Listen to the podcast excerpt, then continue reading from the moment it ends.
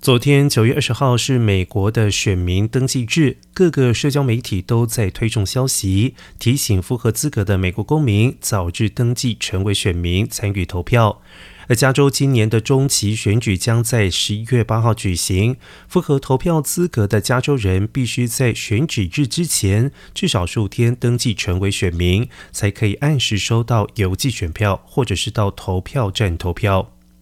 这意味着十月二十四号是公民完成常规登记的截止日期。若登记截止日期已经过了，大多数情况之下，符合投票资格的加州人仍然可以投票，但只能够在选举日前前往所在县的选务处或者是投票站，有条件的登记，并且投下一张临时选票。